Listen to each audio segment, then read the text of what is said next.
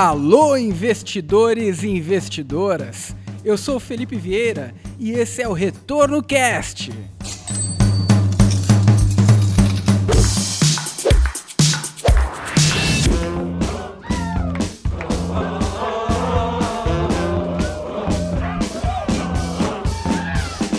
E hoje teremos uma convidada muito especial. Ela que é doutora em economia pela USP, uma das maiores autoridades nesse assunto no Brasil, e economista-chefe da XP, Zeina Latifi. Se você quiser pular direto para a entrevista, é só colocar no minuto. 1 minuto e 47 segundos. Repita. 1 minuto e 47 segundos. Antes de começarmos a entrevista com a Zeina, você já sabe qual é o seu perfil de investidor? Não? Então acesse agora o maisretorno.com e faça o seu teste de perfil gratuito. Aproveite para baixar os nossos e-books também gratuitos que vão te ensinar todas as técnicas para você investir melhor o seu dinheiro. Além disso, já usou o nosso comparador de fundos? Se não, meu amigo, você está por fora porque o nosso comparador de fundos é o mais utilizado do Brasil. Palmas, gente! e a melhor plataforma de comparação, inclusive utilizada pelos maiores gestores de fundos do mercado. E agora sim, sem mais delongas, vamos para a entrevista com Zeina Latifi.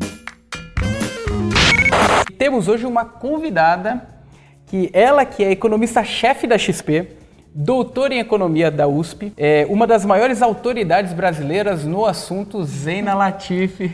Seja bem-vinda aí ao Mais Retorno. Prazer ter você aqui. Prazer é meu.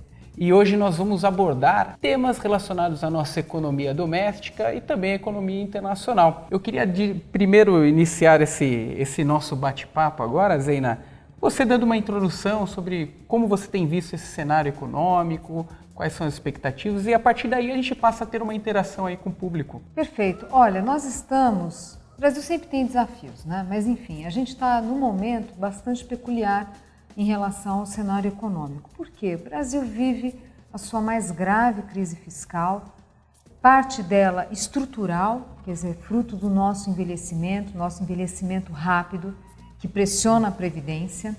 Diferente do passado, a gente não, não tem mais espaço para aumentar a carga tributária, então vai ter que ser reforma estrutural para conter gastos, o que não é fácil politicamente, né? muito, muito mais fácil você fazer alguma coisa ali de aumento de impostos, ou no passado era, hoje, hoje não. É, temos um quadro econômico muito frágil, né? vamos lembrar que nós tivemos uma recessão muito pesada no país, a gente teve um encolhimento do PIB da ordem, da ordem de 8%. É, vai demorar para a gente recuperar o que, que era a economia no pré-crise.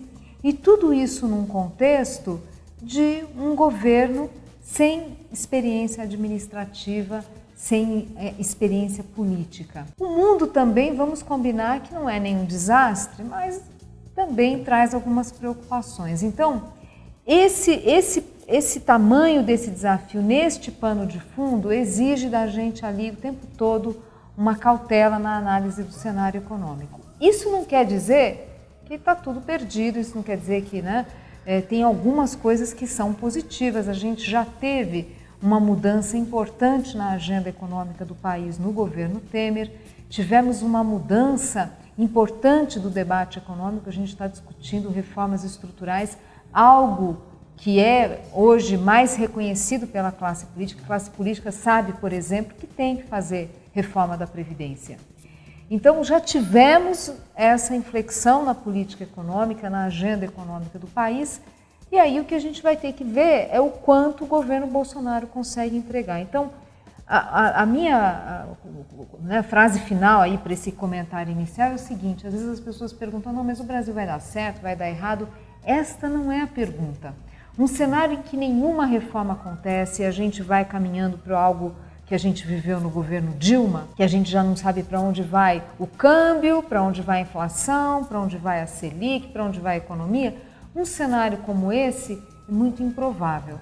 Agora, também um cenário que a gente consegue rapidamente voltar a acompanhar o crescimento mundial, a gente conseguir crescer 3, 3,5 de forma sustentada, também acho, acho que não é, não é um cenário provável. É algo ali no meio do caminho. Então, a nossa, né, minha função, enfim, dos, a função dos economistas é o que, que é esse meio do caminho? Né? Não é um Brasil que deu super certo, não é um Brasil que deu errado, é algo no meio do caminho, aqui que está o desafio. Legal, e vamos explorar bastante isso aí nessa live. É, quero aproveitar você que está online aí, já clica no like, dê seu joinha, se cadastre no, no Mais Retorno no YouTube, clica aí nas notificações para você receber notificações e a gente continuar mantendo esse conteúdo de altíssima qualidade. E você disse, Zena, algo lá no meio do caminho. É, você acredita que a gente mudou um pouco essa configuração econômica? A gente vê passado o Brasil crescendo muito por conta de gastos do governo.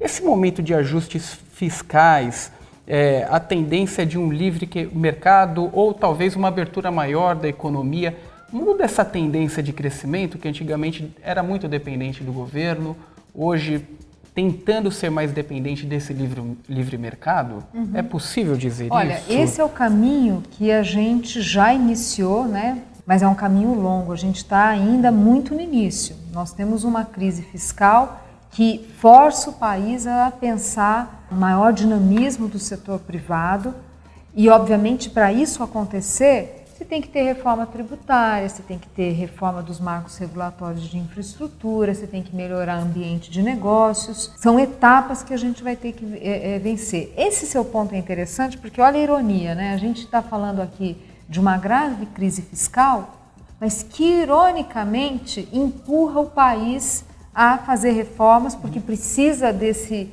né, desse empurrão para o setor privado, o setor privado poder ocupar esses espaços, e o que é positivo. A gente conseguindo avançar nessa agenda, tenho convicção que a gente vai conseguir aumentar o potencial de crescimento do país. O setor privado é muito mais eficiente, não em tudo, é claro. Claro que é necessário muitas vezes a intervenção governamental, a gente sabe disso, tem falhas de mercado, enfim. Mas, de uma forma geral, na atividade produtiva, o setor privado é mais eficiente. Agora, veja que tem uma transição ali, tem um caminho a ser percorrido. O Brasil é um país cheio de distorções e fazer investimento no Brasil, principalmente em infraestrutura, é um inferno. A vida do empresário no Brasil é muito complicada. Assim, colocando aqui uma, uma, um ponto aqui para vocês, em conversas com CEOs, com CFOs de empresas multinacionais, fica muito claro, eles falam, o Brasil é o país mais difícil para fazer negócio. Conversando com pessoas da área de infraestrutura, muitas vezes desistem dos projetos de tão difícil que é toda a burocracia estatal, toda a insegurança Gera jurídica, um custo. as mudanças constantes de regra, o, esse intervencionismo estatal. Então, às vezes eu escuto relatos do tipo assim, ah, eu ia fazer tal investimento, não sei aonde, mas aí eu desisti. Ou então, olha, o custo vai ser muito mais alto do que eu imaginava, vai demorar muito mais. Então, esse Brasil difícil. Eu tenho convicção que a gente iniciou essa agenda, mas não é uma agenda fácil e a gente tem muitas dúvidas, pensando no nosso cenário, há muitas dúvidas do que pode ser entregue nos próximos anos.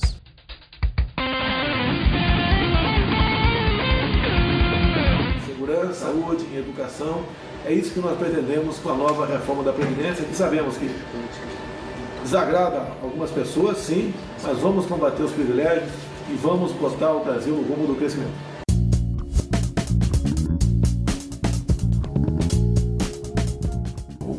Povo está tá, tá se mobilizando, entendendo, procurando cada vez mais saber mais sobre política e economia. Esse é um dos pontos positivos né, do, do, do que a gente vê aí dessa situação sendo é, muito explorada nas mídias, né, as pessoas se interessando cada vez mais. É, tem, tem algum ponto de relevância que você é, colocaria nesse momento histórico que a gente está vivendo, nesse, nesse movimento de governo? Foi algo que surgiu das massas como um ponto de início de uma nova era, de uma economia? Olha, vamos lá, assim, acho que tem alguns elementos aqui e a gente vê esse tipo de fenômeno que aconteceu no Brasil, na verdade, no mundo, né? Uhum. É, uma maior participação da sociedade, às vezes indignada, às vezes apenas pela, pelo desejo de participação política, e isso é algo novo. Né? Eu sou de uma geração as pessoas que ficavam longe da política, ninguém queria saber de política, a política era associado a algo ruim, e não é para ser assim. Então, esses movimentos que a gente tem é, de ingresso de novos nomes na política, essa, é, esse interesse da sociedade por esses temas, claro que tem um componente aí que é transformador. Quando a gente fala em bom funcionamento de instituições democráticas, uma parte desse pedaço, né, dessa história, é de fato a sociedade mais consciente dos problemas do país, dos desafios do país. É, então, sim, esse é, é, esse é um ingrediente muito importante. Se a sociedade fica muito apática, claro que você não tem a mesma força ali para empurrar o Congresso a, a gente tem um costume de ficar falando mal de político, mas a gente tem que lembrar que, em última instância, bem ou mal, bem ou mal, a classe política também está refletindo a nossa, a nossa postura como sociedade. Então, sim, é muito positivo. Agora, tem, tem um comentário só que eu gostaria de fazer em relação a isso. É, a grave crise que o país passou, todos esses escândalos de corrupção, enfim, gerou, infelizmente, uma divisão muito grande da sociedade e que muitas vezes os políticos, alguns, acabaram é, acentuando. E isso não é bom. Isso não é bom. É, o que a gente sabe, olhando até alguma, alguma, alguns trabalhos, inclusive acadêmicos, enfim, é que sociedades mais coesas é mais fácil você construir soluções majoritárias, é mais fácil você avançar com reformas. Então, o clima de divisão do país, que eu espero que isso esteja sendo acomodado depois de uma, de uma campanha tão dura, quer dizer, é importante a gente superar essas diferenças. Vejam, uma coisa é a divergência natural que existe. Né? As pessoas têm as suas crenças, isso faz parte. Mas é importante que tenha um mínimo ali de coesão no país. Não realmente daí você fica quando polariza muito, fica um, um, um, um debate que você não consegue chegar a um, a um ponto comum. O Brasil está vivendo uma crise ainda muito, muito séria, quer dizer, a gente conseguiu estancar a recessão, tem ali uma recuperação, mas que é muito lenta. Tem muita gente sofrendo no país. A gente está falando de 25% da nossa força de trabalho ou está desempregada, ou está subocupada, ou está em desalento, que é aquele sujeito que até gostaria de trabalhar, mas desistiu de procurar trabalho porque acha que não vai conseguir. Né? Então, um quadro muito grave. Então, a gente precisa superar essas diferenças porque tem, tem gente sofrendo no país. Né? A gente tem um setor produtivo que precisa retomar o crescimento. E essas agendas elas precisam de apoio da sociedade.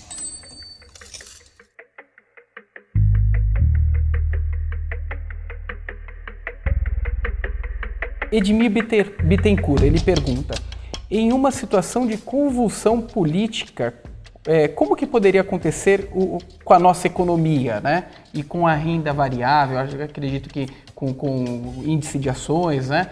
É, uma convulsão econômica, política, na verdade, que impacto a gente teria na economia?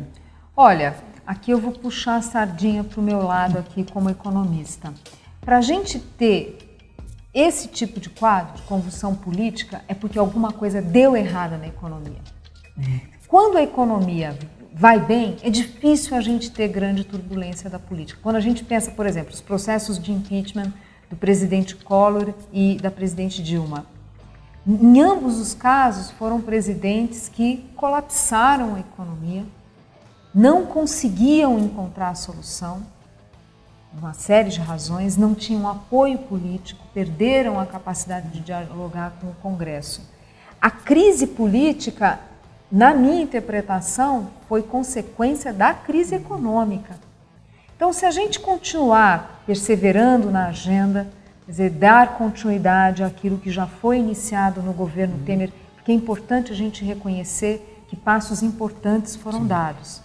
É importante a gente separar as visões políticas que a gente tem de cada grupo que está lá, enfim, e tentar analisar a economia, enfim, a, agenda econômica, e de fato nós tivemos avanços muito importantes. Então, pode gostar, não gostar do presidente, mas o fato é que ele deixou um legado importante. Quanto mais a gente não sair desse, né, não perder o foco, seguir nessa trilha, mais fácil vai ser também acalmar a política. Né? Fica mais fácil você, quando o país tem um projeto e essa capacidade de de implementação, enfim, óbvio que você vai afastando a turbulência política também. Talvez eu esteja sendo excessivamente economicista aqui, mas acho que no Brasil faz sentido a gente falar que a economia ela tem um tremendo impacto, né, um tremendo influência na própria política. E Cléo Silva, ela aborda o tema inflação, é, que ela leu, leu, em alguns sites aí de notícias, né, é, que eventualmente pode existir uma inflação por uma economia superaquecida. Hoje o mercado não acredita muito nisso, né? Por conta da, da, da, do crescimento limitado que nós estamos tendo, mas existem, existe algum outro fator que pode influenciar essa, essa inflação e, consequentemente, alguns títulos vinculados a esse, a esse indicador? Uhum.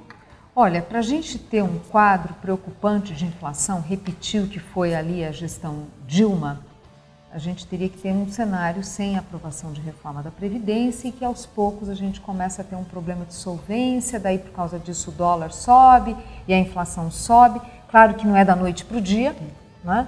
é um processo que você vai avançando, mas eu não acho esse cenário provável. De uma forma geral, quer dizer, num cenário normal que a gente tem uma reforma da Previdência, Claro que precisa discutir se vai ser uma boa reforma, se não vai ser.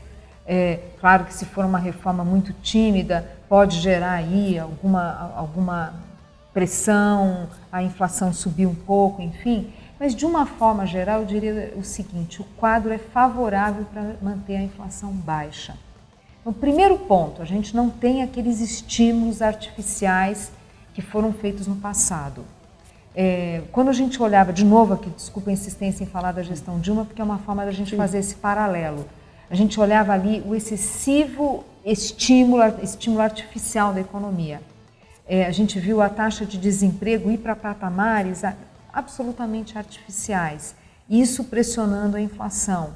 Dizer, hoje não, não, temos isso. Não, não temos isso, a gente não tem aquela irresponsabilidade na condução da política fiscal que a gente viu a gente não tem os bancos públicos é, também artificialmente inflando crédito, não tem nada disso. Então, por aí já, já ajuda. Segundo ponto, a inflação no mundo está baixa. Então, quando a gente pensa assim, ah, a inflação é, na China está bem comportada. Pois é, isso vai influenciar a inflação de vestuário no Brasil, por exemplo, né? porque a gente sabe que tem uma, uma, uma penetração do produto importado. É, então, o mundo também ajuda a gente a ter uma inflação baixa. Temos um Banco Central com credibilidade, tivemos uma mudança de regime de política econômica importante no país. Então, a gente até pode ter algum momento que a inflação. Ah, bom, perdão, não falei aquilo que você já falou. Uma economia muito fraca. Não existe pressão de demanda, não existe excesso de demanda que justifique isso também.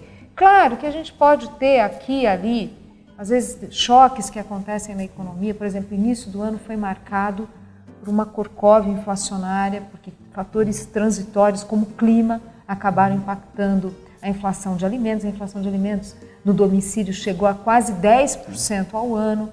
Então, claro que tem fatores, choques aqui e ali, mas eu não vejo razão para a gente ter de fato uma preocupação maior com inflação.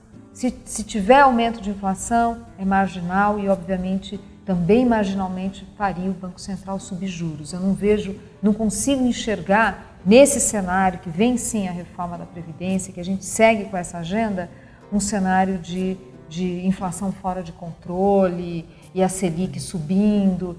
Esse cenário realmente eu acho pouco provável. E você abordou é, é, pontualmente aí o tema reforma da Previdência. Uhum. E eu vou dizer, das 250 perguntas, 248. Lógico, uma, uma, brincadeira, mas muita pergunta sobre reforma da Previdência, uhum. é, o, o, o, time certo disso acontecer. É, o, o, que a gente pode esperar de expectativa para esse ano de 2019? São várias perguntas, eu vou iniciar com, com, com uma primeira aqui.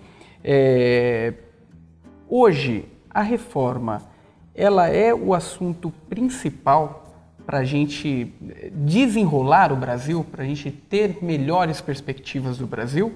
Ou existem alguns outros temas tão importantes quanto? Olha, eu diria que a reforma da Previdência é o alicerce aqui dessa discussão sobre capacidade do Brasil voltar a crescer. É o alicerce, não é o que vai fazer o país crescer, mas é, é a forma de você garantir um ambiente macroeconômico estável que, obviamente, contribua para a gente ter volta de investimento e crescimento. Então, é, é o início da conversa. Sem isso, esquece falar em reforma tributária, Esquece falar em qualquer política pública. Tem nem condição não, de. Não. Você, primeiro que você bloqueia a agenda econômica, né? você fica ali, é, você não consegue avançar porque o ambiente macroeconômico vai ficando tão complexo que você, tão instável, que você não consegue discutir mais nada. Você fala, mas né, vai ter que subir juros e não sei o quê, você não, você não vai discutir reforma tributária, você não vai discutir a abertura da economia. Então, é, ela é essencial para a gente ter um ambiente econômico mais estável e também permitir o avanço da agenda econômica, né? da, da, das discussões Sim. da agenda econômica. E por que isso?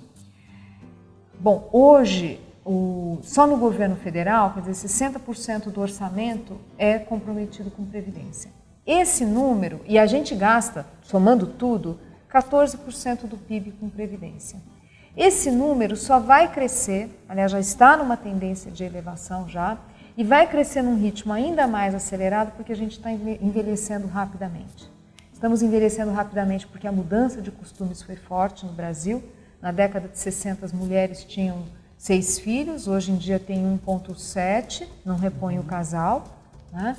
E também porque estamos vivendo mais. Tivemos, sim, avanços importantes no país que fazem hoje a gente viver mais.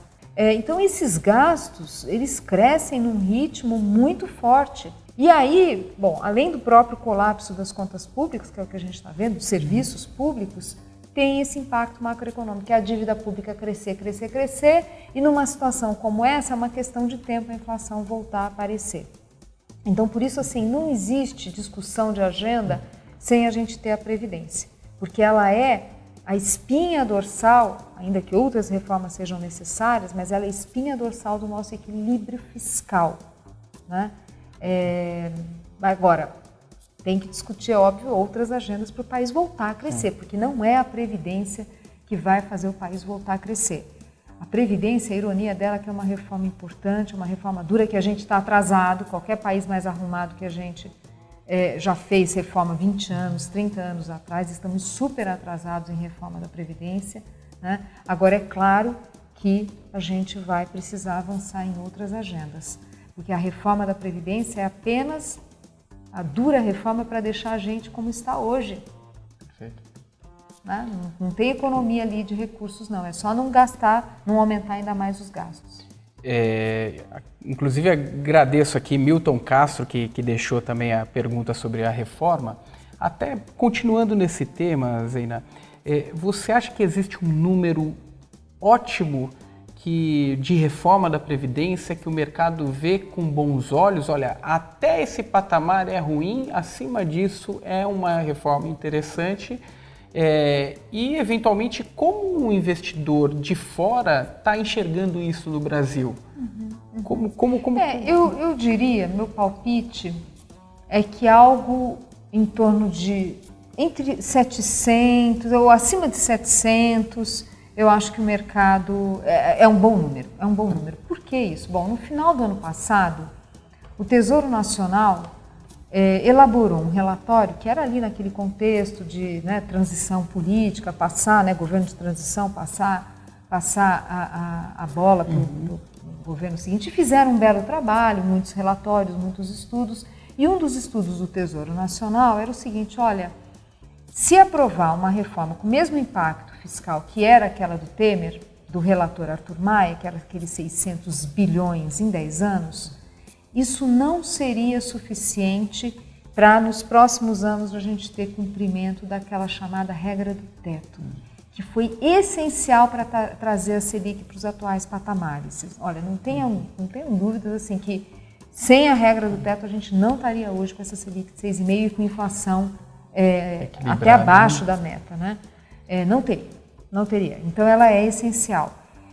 Cumprir a regra do teto é um passo muito importante para o país.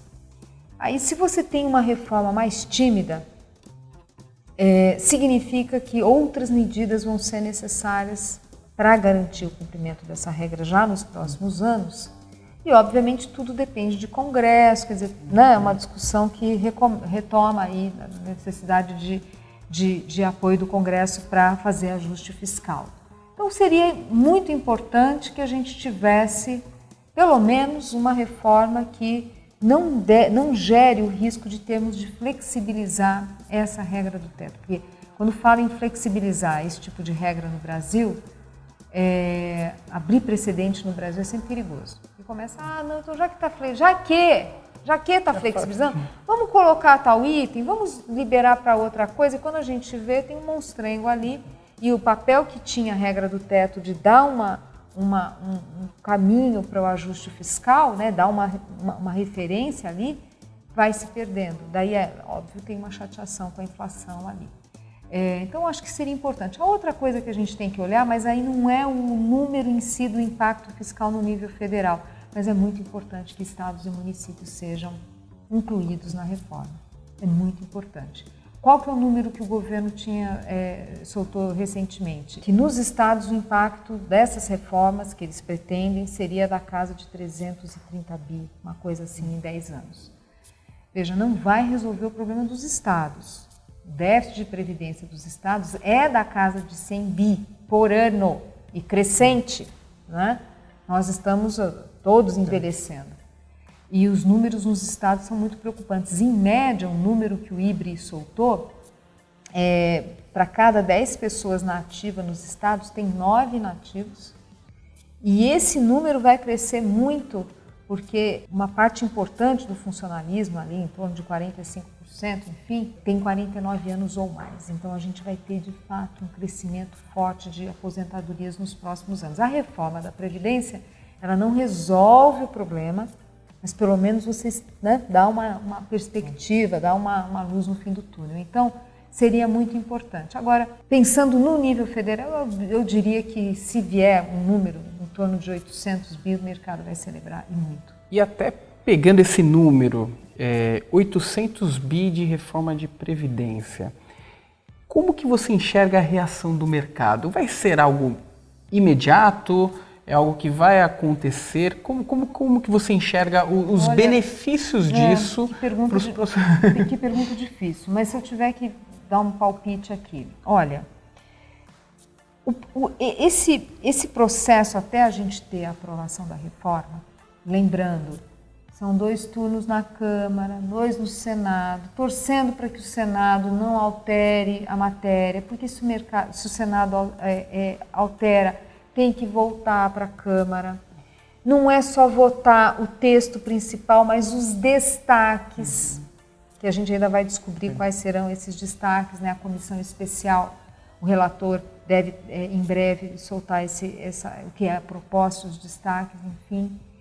Tem ainda as próprias negociações que acontecem em plenário, quer dizer, o fato Sim. de ter ali o, o projeto do relator na, na comissão especial não quer dizer que no plenário é, é, é, é vota ou não vota, quer dizer, tem uhum. ainda negociações ali. Então é um processo muito desgastante até o final.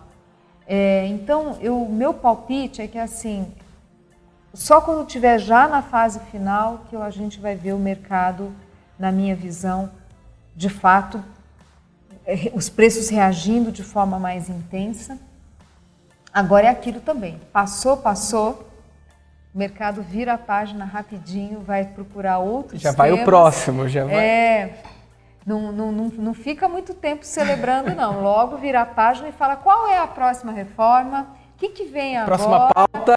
Foi, foi, né? Vai estar discutindo outros temas. Então é isso. Eu acho que vai ser bem ali no final do processo, sendo que importante a gente colocar, a gente vê muitos dias, né, nesses dias agora a gente viu a bolsa subindo e tal, mas alertar que ainda tem um potencial de volatilidades. Né? Não é um movimento tranquilo até a aprovação, tem um potencial de volatilidades, inclusive até né, pelo cenário internacional.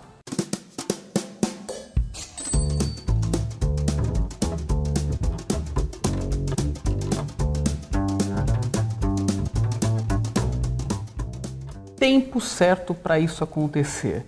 Muita gente acredita que a gente, inclusive, passou desse tempo. Muita gente acreditava que seria mais interessante usar aquela primeira reforma do Temer, porque a, a, a gente já estaria com outra agenda, o, a, a, bolsa já estaria em outro movimento, taxa de juro futura também em outro movimento.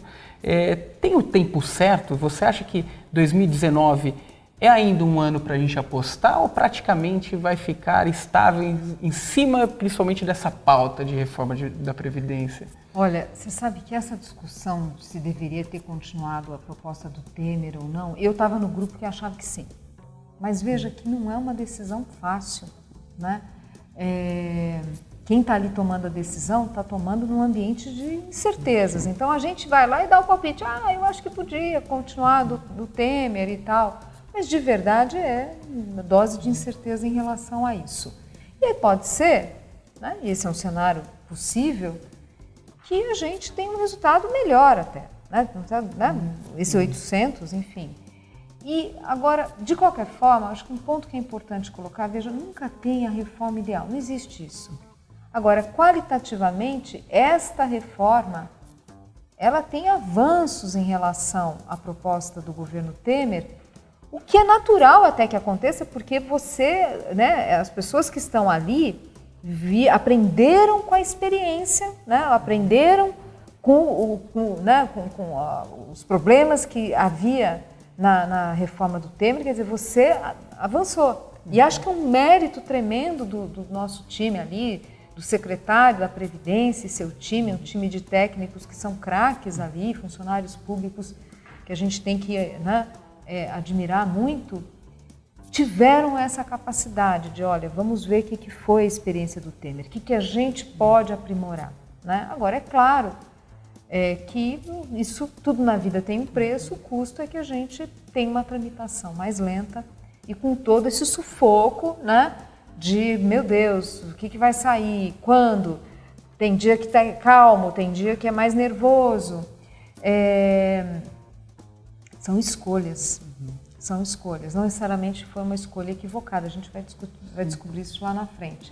Agora, isso não impede o governo de avançar, pelo menos nas discussões de outras agendas. Uma coisa é você colocar força no Congresso para aprovar reformas que hoje tirariam a, a, a, ênfase necessária na Previdência. Não é disso que eu estou falando, é natural mesmo que se faça em etapas na agenda no Congresso. Você não pode ficar congestionando a agenda do Congresso. Tanto é que, assim, o próprio pacote do Moro, a tendência é assim, ó, vai ter que esperar um pouquinho na fila, tem outras prioridades.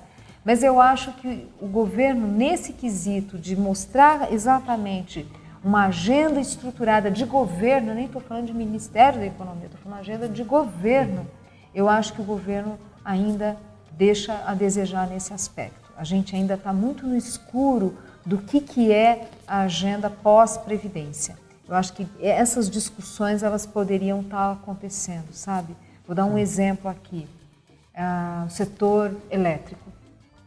Tem toda a discussão de marco regulatório do setor, é, privatização da Eletrobras. São discussões, até, até um, um, contexto, até um, um tema que ainda é paralelo do risco hidrelétrico, hidrelétrico. Quer dizer, eu acho que tem é, fatores que tem debates que eu acho que a gente poderia estar avançando, poderia estar levando em paralelo essas discussões, ainda que não não exatamente colocando já para votação no Congresso, mas que poderia estar tá, tá, tá avançando mais. Já Aliás, aquecendo uma pauta, né? É, risco hidrológico, perdão.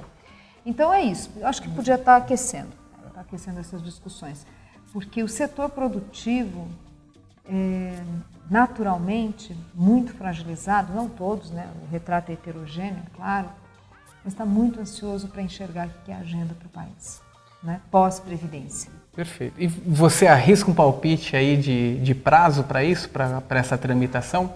Da Previdência? É. Olha, aí eu vou fazer a, passar que os nossos craques ali na XP, o time do Richard, que é o responsável pela análise é. política. Veja, a gente identifica uma boa vontade do Congresso. De novo, ao contrário do que as pessoas imaginam, há sim boa vontade do Congresso e o, o Rodrigo Maia, presidente da Câmara, tem, tem feito um trabalho para acelerar o máximo possível é, a Previdência, enfim. É, o problema é que é difícil mesmo. São muitos interesses ali. O Brasil é um país complexo. São várias clivagens sociais, são várias clivagens regionais, são grupos de interesse que se mobilizam, corporações do setor público, tudo isso acaba é, influenciando muito ali o Congresso, acaba impactando muito o Congresso, né? Ele, ele acaba sendo essa, essa, né, o centro ali que vai é, recebendo todas essas pressões. Tem uma tramitação que, por ser uma é, medida constitucional, é lenta mesmo. Bom, então, respondendo a sua pergunta, apesar da, da, de alguns avanços que a gente tem visto, enfim, na articulação, é, a, a, avaliação é que a aprovação na Câmara seria, será no segundo semestre. Então temos ainda aí um tempo até a gente de fato poder ficar mais aliviado em relação e ter mais clareza do que, que vai ser essa reforma. Ainda tem todo o fluxo de discussão, né, é. dos detalhes. Entrando nesse no contexto dos impactos dessa reforma da previdência, é, muita gente falando, ah, eu, eu quero viajar, mas eu não sei o que, que eu faço com esse dólar, com esse, se eu, se eu arrisco, se eu não arrisco, eu compro agora, espero, aguardo. Qual, qual que seria a tendência? Tá certo que a gente tem uma influência internacional aí, é, mas o, que você diria de, de tendência do que pode acontecer pós-reforma da Previdência, principalmente o impacto do dólar aí uhum. para essas pessoas que ou têm uma dívida em dólar, né? Ou querem iniciar uma dívida em dólar numa viagem. Uhum. Vamos lá. Bom, primeiro é muito importante entender, entendermos o seguinte, pelo menos na minha estimativa, nos meus cálculos ali, 70% do movimento da cotação do dólar é comandado pelo cenário internacional. 70%. É muito forte. É, então não é que aprova a reforma da Previdência e a taxa de câmbio vai derreter. E, não, não, não. Né? Tem que, vai ter que combinar, não é bem por aí, né? Vai ter que combinar com o pessoal lá fora, vai ter que combinar com o Trump, com a China, com um monte de russo aí. Agora, o que está acontecendo no mundo? Esse, esse quadro de desaceleração da economia mundial, de desaceleração do comércio mundial, principalmente, coloca os Estados Unidos numa, numa, numa situação, em termos relativos, favorável. Por quê? Porque a economia americana ela continua, apesar de tudo, apresentando bons indicadores em termos relativos, quer dizer, em relação ao resto. Toda vez que o comércio mundial desacelera, a economia americana, no relativo, sofre menos, sente menos. Por quê? Porque uma economia de dimensão continental, é a demanda interna que comanda o crescimento. É uma economia menos sensível ao comércio. Nesses, nessas situações, a moeda americana se fortalece. Vai se fortalecer um monte? Não, porque também está desacelerando os Estados Unidos e até com sinalizações possíveis. Aí, quer dizer, tem hoje uma expectativa do mercado que o Fed possa cortar juros. Então, é claro que isso contém esse ritmo de fortalecimento da economia americana. Então, vamos fazer, vamos colocar o seguinte, da, da economia não, da moeda, moeda americana. Vamos colocar a seguinte situação, vamos assumir que o dólar no mundo vai ficar como está. Vai ficar como está, quer dizer, contém um pouco esse movimento de valorização que a gente viu nos últimos anos, porque o Fed talvez corte juros, então fica mais ou menos por ali. Numa situação é, em que vem uma reforma, mas que não gere empolgação no mercado, significa o câmbio em torno de 4. 4 reais no meu cálculo. Até um, um cacareco a mais ali. Mas por aí. Ali, né? Por aí. É difícil ter um, uma, uma análise precisa aqui. Esses patamares que a gente está vendo esses dias, ali mais próximos, abaixo de 3,90, enfim, são patamares que têm ali embutido uma aposta de previdência. Tem ali é o uma, mercado tentando antecipar alguma algo. coisinha já tá. tem. Então minha, bom, você sabe que economista a gente erra muito previsão de dólar, mas enfim, pelo menos tentando aqui arrumar um pouco a, a, né, esse, esse contexto é o seguinte: um cenário em que faz a previdência e o dólar vai para um 3,60, 3,50, hoje eu acho menos provável. Eu acho menos, eh, pelo menos que vai e fique nesse patamar, uhum. porque às vezes uma coisa é uma oscilação um dia ou outro. Eu estou falando de mudança de patamar. Eu acho mais difícil por causa da, do comportamento do dólar lá fora e porque eu acho que a reforma da Previdência, mesmo que ela venha um, um, um, bom resultado, a gente ainda vai continuar com grandes desafios para fazer o país voltar a crescer e coisa e tal. E isso impacta o dólar. Não é só a previdência que impacta. Então pode até ser que ali na celebração a gente tenha patamares mais baixos, mas a vida segue. Né? Eu vejo, por exemplo, desculpa me, me alongar nessa resposta, Não, mas a gente pega, por exemplo, ah, o discurso das agências de rating. O que, que, eles falam? Eles falam o seguinte: olha, o fiscal do Brasil está muito ruim, está muito ruim. Enquanto não tiver reforma da Previdência, uma, uma boa reforma, esquece a gente melhorar a nota do Brasil. E para o Brasil reconquistar o grau de investimento, que é o que faria fluxos virem em maior volume essa demanda, né? Eles falam, ah, só vai ter isso quando o Brasil voltar a crescer de verdade. Então, assim, realmente, por isso assim, a gente tem um caminho ali é, para ser percorrido até que o país volte a crescer e isso, de fato, é, gere maior fluxo de recursos e uma taxa de câmbio que fique mais descolada né, é, em relação ao mundo. Perfeito. Daqui a pouco a gente volta nesse tema, que você abordou um, uma situação internacional, inclusive foi, foi pergunta de, de um dos nossos, uma das pessoas que acessam aí o nosso conteúdo, né? É, Carlos Alberto Vieira da Silva, ele fala o seguinte, é, sobre a guerra comercial Estados Unidos e China. Isso pode impactar significativo, significativamente o mercado internacional? É possível que essa guerra comercial ela, ela gere maiores impactos do que o que já está ocorrendo agora? Sim. Sim. É, é, aqui tem, tem algumas considerações. Então, primeiro, considerações mais de curto prazo, que é essa forma errática do Trump de agir. A estratégia, que ao meu ver equivocada, de, de reagir a, a, esse conflito tem sido de isolar os Estados Unidos, quer dizer, em vez de fortalecer os vínculos comerciais com os seus parceiros, ele se isola, né? quer dizer, se, ele, ele, ele tem a guerra com a, com a China, mas mais do que isso, é um país que, do ponto de vista comercial, não está fortalecendo seu, seus vínculos, pelo contrário. E eu não vejo, por hora, é, alguém com capacidade ali de fazer, né, é, é, tentar buscar uma convergência ali dos interesses. Então a gente percebe que as discussões elas ainda estão muito, né, os interesses estão muito, muito antagônicos ainda. Então você tem a China que, que gostaria que tivesse uma, uma mudança rápida, né, uma redução rápida é, das tarifas que foram impostas. Os Estados Unidos falam: não, não, não, não, não, a gente vai fazer aos poucos, a cada etapa a gente vai negociar, não, não vai ter molezinha. Os Estados Unidos, ainda para piorar, tem, tem a eleição ali, e isso torna. Né, a, a, é difícil prever a cabeça do Trump, porque uma hora parece que ele quer entregar algo para os seus eleitores, mas ao mesmo tempo ele fala: não, também não posso entregar qualquer coisa, tem que mostrar que os Estados Unidos tiveram uma, uma, uma solução que fortalece a, a, esse, esse, esse protagonismo do país, enfim.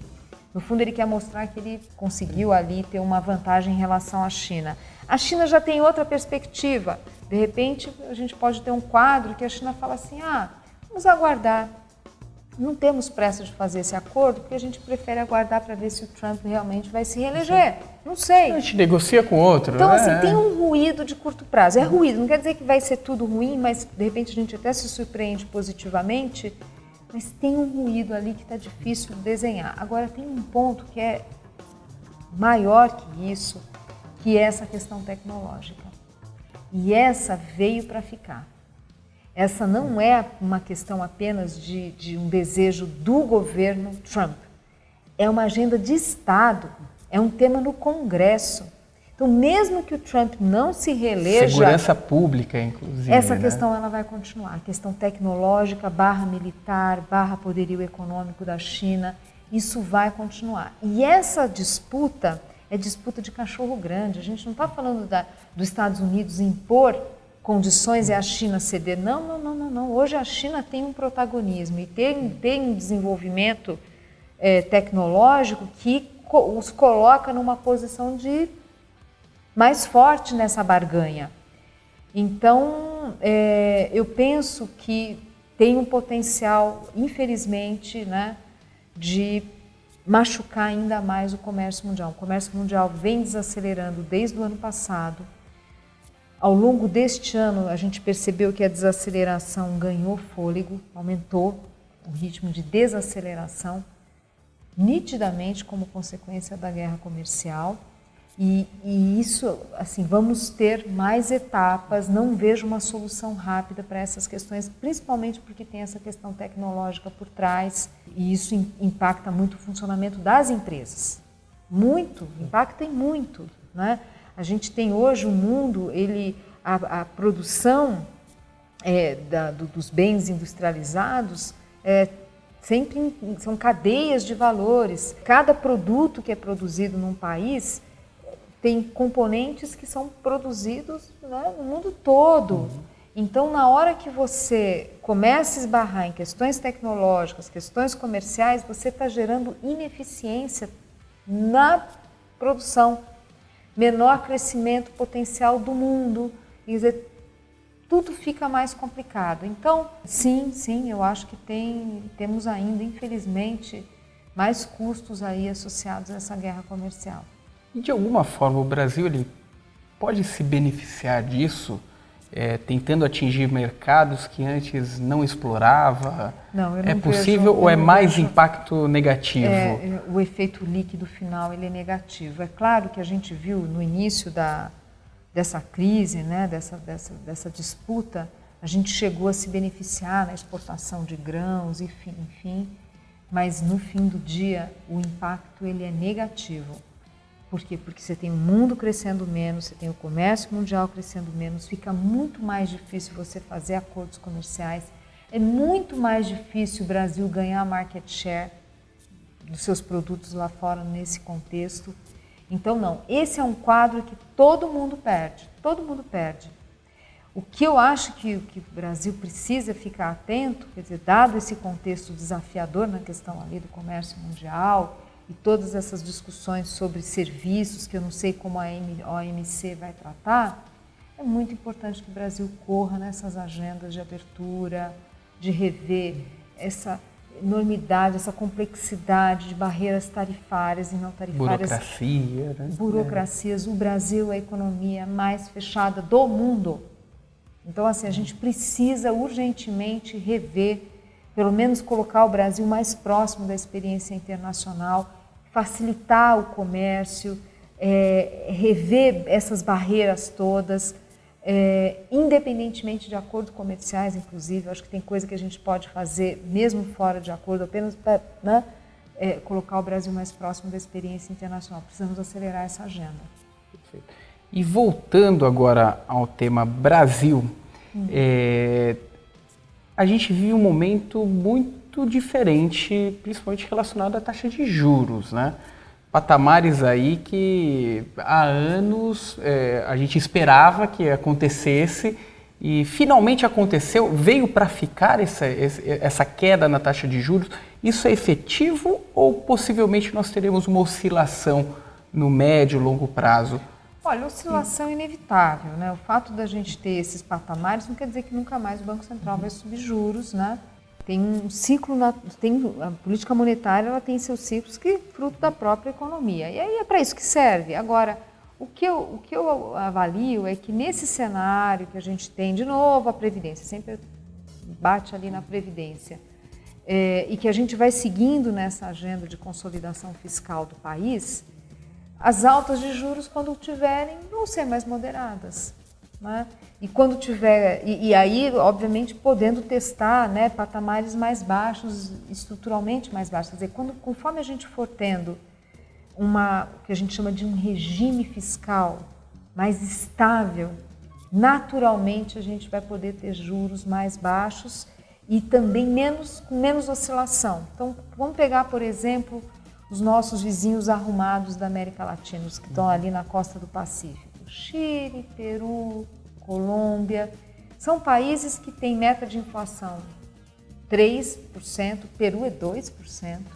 Eles têm taxas de juros baixas, eles têm inflação baixa e o ciclo da política monetária é menos acidentado que o nosso. Então é para lá que a gente está indo agora, tem que fazer a lição de casa. Todos esses países são países que têm contas públicas muito mais arrumadas que a nossa. Fizeram reforma da Previdência, estão sistematicamente fazendo ajustes, é, não tem o mesmo problema de dívida elevada e crescente que o Brasil tem. O Brasil destoa totalmente totalmente.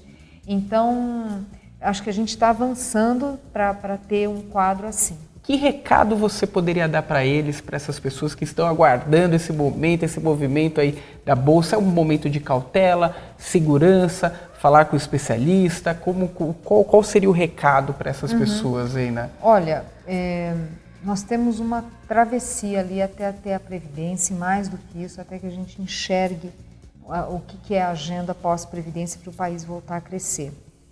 O Brasil, a economia está estagnada. Está estagnada. Né? E a gente está falando de um quadro muito frágil. O setor produtivo, aí eu não estou falando da empresa é, de grande porte, com capital aberto na bolsa, que tem acesso ao mercado de capitais, que não tem problema de crédito, enfim, não é dessa empresa, mas estou falando da maior parte do nosso setor produtivo. A gente tem um, um, um parque industrial obsoleto, a gente tem é, uma mão de obra que não está preparada para as novas tecnologias, a nossa mão de obra, né, os nossos jovens, infelizmente, quer dizer, um problema grave de formação, né, é, os números nossos né, no, no PISA são preocupantes, 70% ali não sabe matemática básica. É, né, o mundo está discutindo indústria 4.0, a gente, assim, quer dizer, vamos ter um pé no chão aqui, não é que refaz a Previdência e está tudo resolvido. Não mesmo, não mesmo. O Brasil é um país difícil, são muitos problemas que a gente precisa enfrentar. Então, minha palavra é o seguinte: o mercado vai celebrar a Previdência? Vai. Já tem dias que já está celebrando. Mas não tomem isso como garantia de estabilidade e tal. É, é, verdade, a gente tem um potencial de, de volatilidade até lá, mas depois também, porque o país, o mundo está crescendo e a gente está ficando para trás, e isso tem um custo. Inclusive pelo próprio ambiente social. Vamos pensar o seguinte: será que teria tido greve dos caminhoneiros no ano passado se o país estivesse crescendo 3%? Provavelmente não. Provavelmente não. Então, o baixo crescimento ele traz junto um potencial de de acidentes de percurso, de, tem riscos que vêm junto pelo fato de estarmos crescendo pouco. Então, assim, com antes da reforma e depois da reforma, uma dose de bom senso ali, é, porque a gente vai estar vulnerável a volatilidades. Torcer para que não tenha dor de cabeça lá fora, porque toda vez que tem dor de cabeça lá fora, a gente é bastante impactado aqui. De novo, vou insistir, o Brasil precisa voltar a crescer e para isso acontecer, tem muitas reformas que a gente vai ter que avançar.